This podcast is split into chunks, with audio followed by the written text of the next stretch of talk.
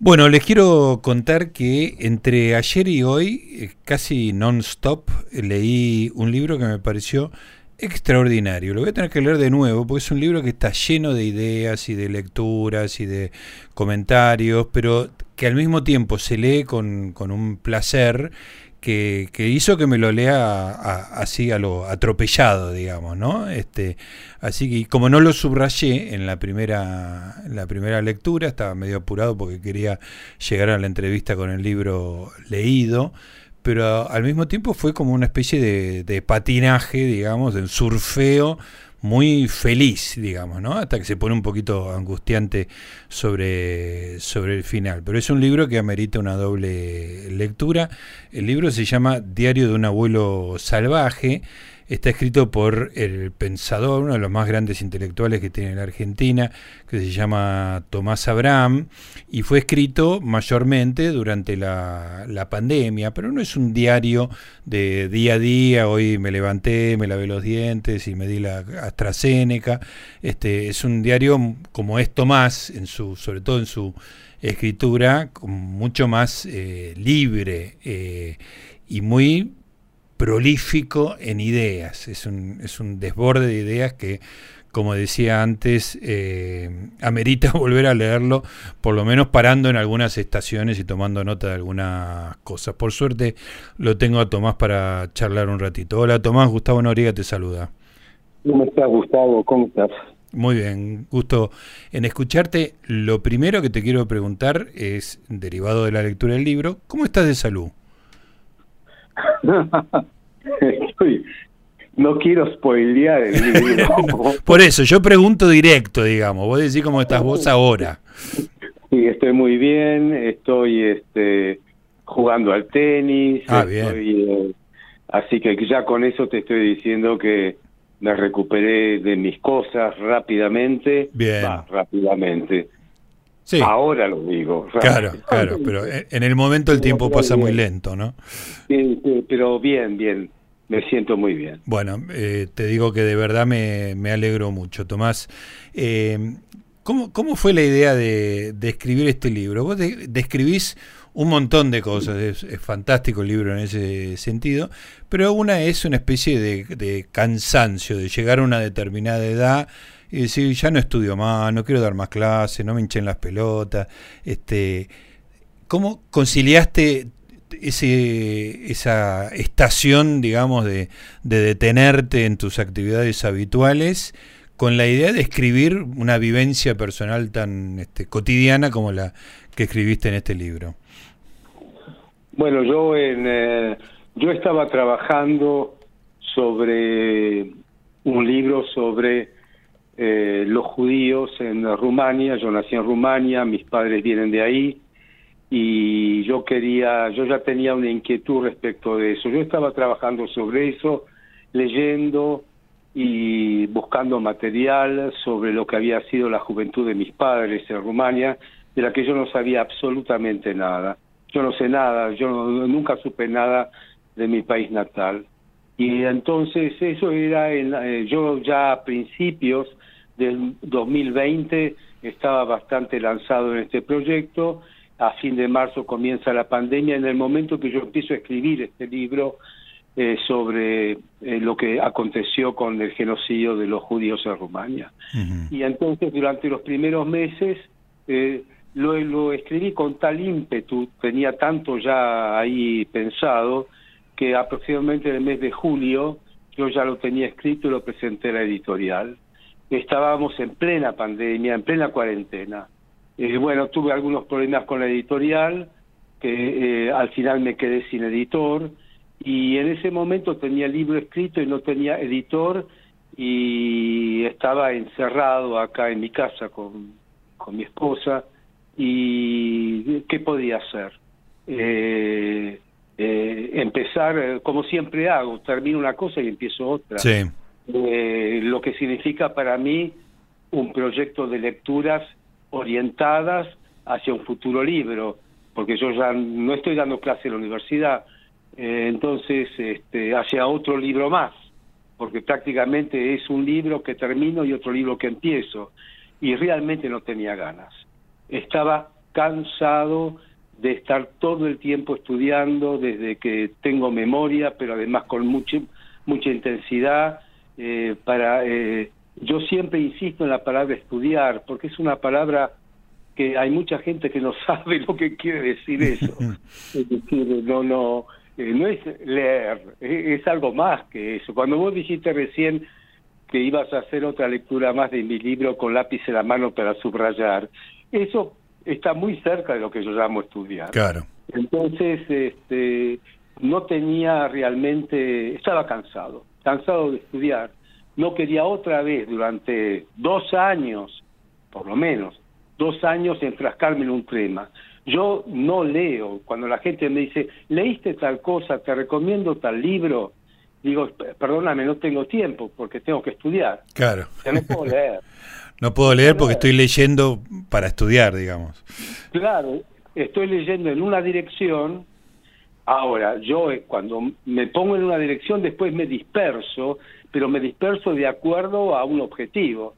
otra vez durante dos años. Estamos en cuarentena, ¿no? Aparte, aparte, acordate, acordémonos de en donde estábamos. Yo estaba sin salir, estaba sin ver a nadie, sin ver a mi familia, sin ver a nadie. Estaba acá a estudiar, a estudiar durante dos años. No me da más, no me da el cuerpo, no me da la mente, no puedo más. Entonces, ¿qué hago? Y ahí empezó un tema, porque yo cuando estudio, o sea, estudiar y escribir y todo eso es una misma cosa. Entonces, ¿qué hago si no estudio? ¿Qué pasa? Mi, mi mente, que es la palabra que yo uso, ¿no? Mi mente, es decir, yo no uso mi cabeza, ni, ni mi intelecto, mi espíritu, no, mi mente, porque yo siento que es la mente. La mente no se queda quieta, es absolutamente voraz. Y mi mente está acostumbrada a recibir información, porque estudiar y recibir información. Después es este, elaborar la información, eh, digerirla, todo eso, pero yo necesito información. Es decir, mi mente busca información, tiene hambre, tiene hambre todo el tiempo, pero no le puedo dar de comer porque no puedo estudiar más. Y además, escribir. Escribir tiene que ver con lo que estudio. Entonces, lo, eh, decidí eh, sentarme y escribir eh, lo que mi mente hacía sin que le dé de comer un alimento predeterminado. ¿Qué pasaba? Y ahí empezó una cosa que se llama habitualmente un diario, es decir, todos los días, o sea, ¿qué hago cuando por primera vez, desde que tengo 15 años, ahora tengo 76, en el momento que yo estaba escribiendo tenía 73. Entonces, este, eh, ¿qué hago? ¿Qué hago si no estudio y si no pienso algo de estudio? Es decir, ¿qué es lo que pasa? Y ahí empiezo, bueno, la verdad, puedo hacer lo que quiero. Puedo, leer lo que quiero. Y empecé a leer lo que quiero. Un libro de Joseph Roth, un libro de acá, un libro de... Me encantaba, me encantaba porque hay tantas cosas fascinantes, interesantes, tantas cosas hermosas para leer, pero, pero ¿qué pasa? Las leo, una novela, por ejemplo, después la dejo, leo otra cosa, pero no lo registro, porque cuando uno estudia registra, anota, subraya. Es decir, y si no lo registro, lo que yo pienso, porque pienso cuando leo por placer, pienso, digo, qué buena idea esta de Roth, qué buena idea de este otro tipo, qué buena idea y demás, eh, pero me las olvido. Porque no estoy estudiando. Porque, no, no, lo estás, no la estás trabajando, sucede simplemente, claro. Claro, me las olvido, no las registro. Y yo quiero, yo no me quiero olvidar, yo quiero que esto quede, porque tuve una idea genial cuando estaba leyendo todo eso, y si no lo anoto, bueno, todo este tipo de experimentación con una mente que se decide a, ser libre y que eh, tiene un problema con esta libertad, por, eh, porque no está acostumbrada, porque está disciplinada para otra cosa, y bueno, y eso eh, al mismo tiempo me decía, bueno, si mi mente no estudia, ¿qué es lo que hace?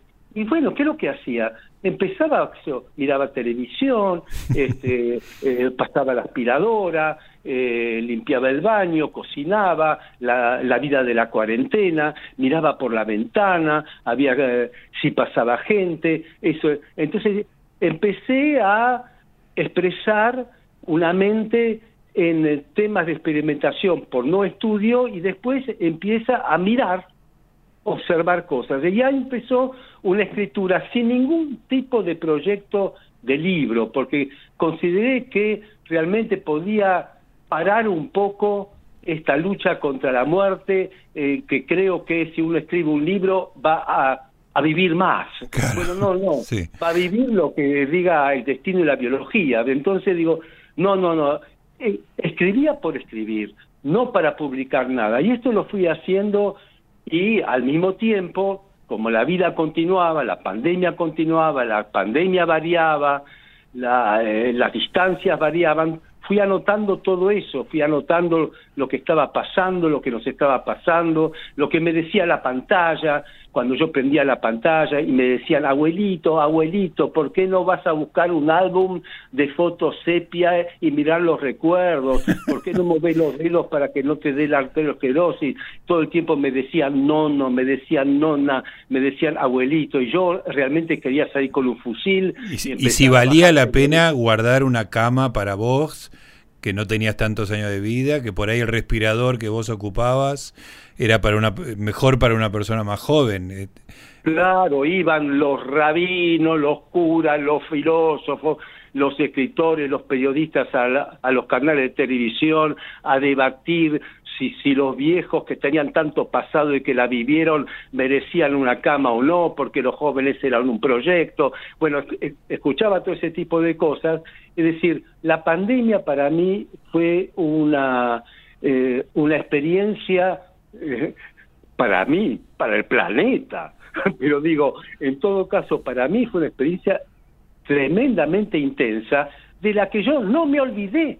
Es decir, yo sé que hay una voluntad de olvido muy fuerte y que eso es normal en la historia. Es decir, la voluntad de vivir es lo mismo que la voluntad de olvidar.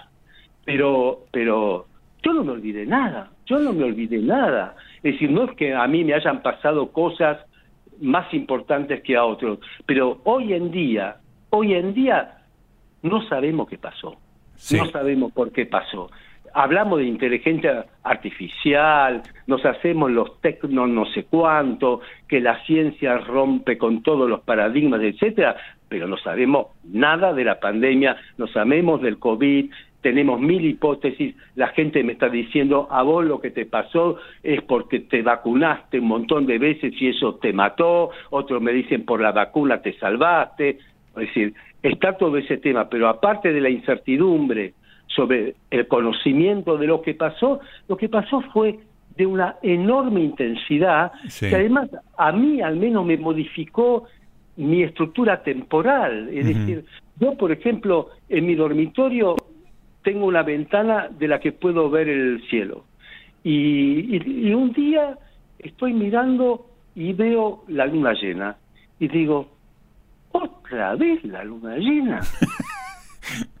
¿Cómo otra vez la luna llena? ¿Qué tipo de frase Uno mira la luna llena y dice que linda la luna llena, mira cómo ilumina, o hay una... Pero otra vez la luna llena. ¿Qué, qué, qué, qué es ese tipo de repetición? ¿Qué, ¿Cómo puede ser que otra vez? Y había mucho de esto de otra, todos los días eran iguales. Sí. Y a pesar de que todos los días fueran iguales, porque si vos estás en tu casa meses, si todos los días son iguales, en realidad es muy raro que sean al mismo tiempo tan intensos. Claro. Y eran muy intensos. yo, por ejemplo, eh, yo, por ejemplo, este, eh, eh, vivía una gran felicidad en mi casa, porque estaba con mi mujer, todo el día juntos, no bancábamos, hacíamos todo, todo, la casa estaba un espejito, nos bancábamos todo extrañábamos como locos a hijas y nietos y todo eso y no y, y cuando uno caía el otro levantaba y era como un sub y baja y estábamos bien. Después vimos todas las series que se te pueden ocurrir en todas las plataformas que se puedan ocurrir. Es decir había de todo es decir y al mismo tiempo un horror en el mundo. Un horror, la gente se moría en la calle y todo ese tipo de cosas, eh, los chicos que no podían ir a la escuela y al mismo tiempo la felicidad que teníamos nosotros de poder bancarnos y de, y de cocinar y de hacer piruetas para en un momento dado el gobierno de la ciudad dijo que teníamos que llamar por teléfono para hacer las compras. Y mi mujer que y mi mujer que es muy legalista llamaba por teléfono. Uh. mira vos llamarás por teléfono yo no llamo por teléfono yo este, voy a hacer las compras y se acabó. claro salgamos los dos pero y si nos preguntan a dónde vamos entonces a veces para dar una vuelta manzana al pedo y no no por compras, salíamos con una bolsa de compras como un salvoconducto. Claro, claro, sí. Hay gente que contrató perritos para sacarlos a pasear, o hijos incluso. También, entonces, viste, era todo al mismo tiempo, era muy divertido y muy horroroso, era muy intenso. Entonces, todo eso también yo lo escribía y lo escribía de acuerdo eh, a lo que eh, los libros que leía, es decir, toda una, una mezcla sin destino, sin destino ninguno. Tenía mi libro sobre los rumanos que me lo habían rechazado cuatro editoriales y eso me deprimía y bueno, y, lo tenía igual ahí y, y después seguí, y bueno, todo esto siguió, siguió, después habló el cuerpo, después eh, habló el cuerpo de mi mujer, habló el cuerpo de otros familiares, hubo fallecimientos, habló mi cuerpo en un momento dado también, etcétera. Todo eso fue muy intenso y en un momento dado, hace muy poco tiempo, creo que octubre, noviembre del 2022, eh, yo seguía y seguía porque la verdad que era eh, escribí muchísimo, esto es apenas, lo, este libro es apenas una parte de lo que escribí, todo lo que yo escribía, todo lo que escribía, dije, yo estoy escribiendo un libro, porque si uno escribe, ¿qué escribe? Ah, lo tenías sin la, sin, eh, sin una editorial, sin un formato, tenías todo esto escrito porque sí. Nada, tenía dos millones de caracteres que vamos, vamos, vamos, vamos, vamos, vamos, y este uno puede escribir eh, un libro infinito. Claro. Es un libro. Y yo me dije, estás escribiendo un libro, eso de que no sé lo que estoy haciendo, estás escribiendo un libro.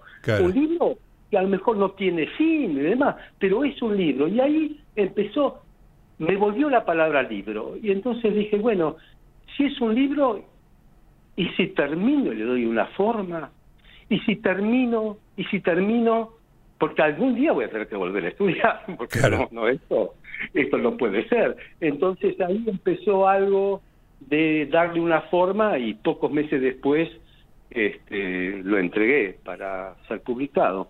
Impresionante. Tomás, a mí me, me impresiona, eh, vos en un momento lo mencionás, en un momento del libro, que en, en diez, en ocho años escribiste diez libros, en treinta y pico de años escribiste treinta libros, yo tengo, debo tener, no sé, diez libros tuyos, este, y sé que es una porción ínfima de tu, de tu producción. Eh, es como que, y además has pensado todo este tiempo. Y yo encuentro algunas eh, líneas eh, que se repiten en, en, algunas cosas que leí tuyas, desde lo que escribías en la caja, en El Amante, en, los libros específicos, que es eh, la, la, incertidumbre de tener un lector, ¿no? Este, porque a, a veces lamentablemente no me queda mucho tiempo porque da para mucho esto, Tomás, pero eh, a veces me da la sensación de que has tenido una producción que no, eh, no tuvo el país que se merecía esa producción, en términos de discusión intelectual. No estoy hablando de, del dólar ni de la crisis política, todo, sino de la discusión intelectual. ¿Cómo te sentís vos respecto de eso? Mira, este, estoy totalmente de acuerdo. no, eh, yo como me siento, y mira, ¿cómo querés que me sienta? Yo siento que este eh, no sé qué decir eh, siento que a veces es, mira eh, no tengo una respuesta yo sé yo no yo no escribo para por un lado sale el libro no y, y uno qué es lo que espera que lo lea todo el mundo. Sí. Que lo lea todo el mundo. Y, y no lo va a leer todo el mundo. pero uno sigue esperando que lo lea todo el mundo. Ahora, ¿cuánto duele esa frustración? No, no tanto. Un poco, un poco, un poco, porque es como una, es decir, con cada libro hay como una enorme felicidad y una decepción. Las dos cosas, las dos cosas, porque no, porque en realidad eh, yo siento que tengo pocos lectores y al mismo tiempo es que el hecho de tener lectores para mí es maravilloso. Es decir, que son las dos cosas, no, no, no eh, una discusión intelectual. Eh, totalmente, o sea, yo siento que yo hablo en el desierto muchas sí, Sí, esa, esa es la sensación que vos transmitís y que yo comparto, digamos, ¿no? Que, o sea, tendría que haber más gente incluso puteándote.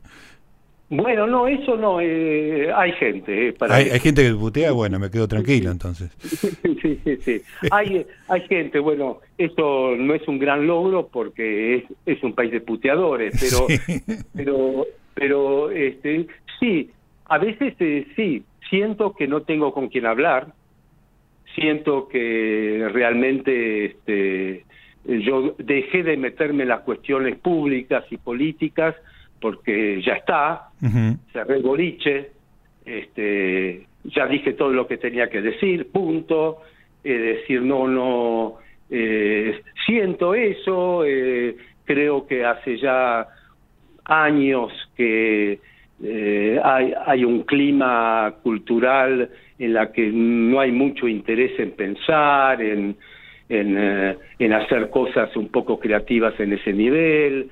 Todo el mundo eh, tiene una banderita y la saca a mostrar, y, país de fanáticos, de repetidores, y todo ese tipo de cosas. Pero si yo me pongo en esa tesitura, eh, lacrimógena y después no yo tengo que hacer yo tengo que seguir yo tengo que seguir diciendo lo que tengo que y tengo la suerte la inmensa suerte de que me editen claro. y, y de tener lectores y de que de repente un libro mío despierta algún interés y que tenga alguna crítica es decir yo no me olvido que yo este mi primer libro lo publiqué a los 40 años y que yo eh, ingresé como profesor a la UBA cuando tenía 37. Yo eh, había vivido bastante antes y realmente me conocía el almacenero. Entonces no, no, no, eh, no tengo unas ínfulas de no sé qué, pero sí, yo siento que lo que yo digo, pero eso también me da fuerza. Claro, me da esta sensación de alguna manera, eh, eh, yo no, eh, no sé cómo decir, yo creo que lo que yo escribo está bien, que, que, que, tiene fuerza, que, a mí me gusta leerme, yo me leo. Sí, eso lo, eso lo contás en el libro y me parece extraordinario, que, que te leías y te refresca como, como autor y como lector también. Me parece claro, genial. Mis libros este, necesitan eh, que alguien los lea, entonces yo los leo. Lo lees vos. Escúchame, Tomás, eh, lamentablemente me quedé sin tiempo, pero me tengo mucha más ganas de seguir hablando con vos. Así que si no te parece mal, en otro momento volvemos a hablar sobre la, la soledad del autor, sobre Colonia eh, que, escribiste cosas geniales en este libro, sobre eh, llegar a una edad importante con todo lo que eso implica, que son todos temas que están en Diario de un Abuelo Salvaje y me gustaría seguir charlando con vos, ¿te parece? Bueno, es una llamada muy grata para mí la que me hiciste. Qué lindo. Un abrazo. Te mando un abrazo grande y me alegro que estés bien, ¿eh? Gracias, chao. Ahí estaba Tomás Abraham, ¿eh? Diario de un Abuelo Salvaje. En un ratito les cuento un poquito más de esto.